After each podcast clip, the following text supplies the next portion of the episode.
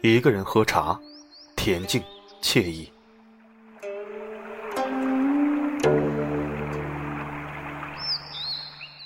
一个人喝茶，好像是与沉默有关。可能只是觉得处在一群人的狂欢中倍感寂寞，一个人独处时却获益良多，所以并不介意沉默、孤独，甚至比喧嚣时更舒服。有时候跟认识的人喝茶，漫无边际聊天，看茶叶沉浮，嗅茶香袅然飘起。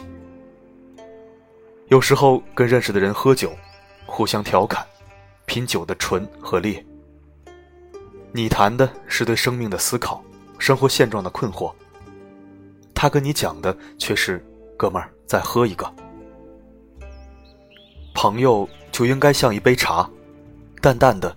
没有酒的浓和烈，没有咖啡的苦和饮，正如一位挚友，只在你需要的时候飘起那一抹淡绿，静静的把你陪伴，给你解渴，在你疲惫的时候送来温暖和微笑，而不是让你有云里雾里答非所问，脑袋一片混沌的尴尬。可能无法拒绝对安静的向往，喜欢上一个人的茶香，恬淡。惬意，得到充分的自由。这种随意、简单、明净，可以聆听心底寂静的声音，哪怕置身于车水马龙的闹市中，也可以心静如水，浸润于茶香之中。每一滴茶汤，都是从一把茶叶所释放出来的。喝茶的人喜欢一壶茶的时候，并不会单独赞叹一片茶叶。在一壶茶里，每一片茶叶都不重要，因为少了一片，仍然是一壶茶。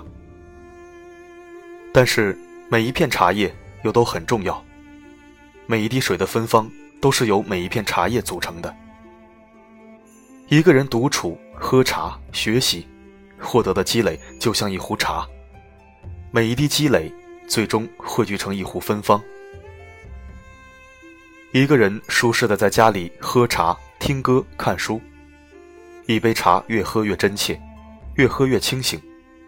后来发现，我们独处思考问题的方式，消耗时间的方式，构成了我们人生观、世界观和价值观。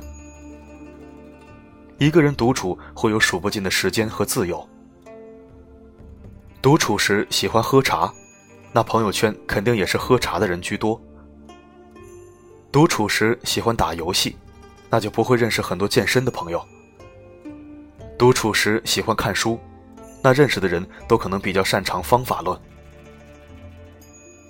我们的三观决定了我们做什么样的事，遇什么样的人。所以，如果丰富自己，仅仅想靠社交来让自己的生活更丰富，其实是不太可能的。到最后你会发现，社交活动可能都是吃饭，只不过跟不同的人吃而已。而丰富自己，还是要独处。当然，一切皆有度，不盲目社交，也不孤独终老。保持一颗乐观的心，无论是三五知己的品茶，还是一个人的茶香，都会恬静惬意。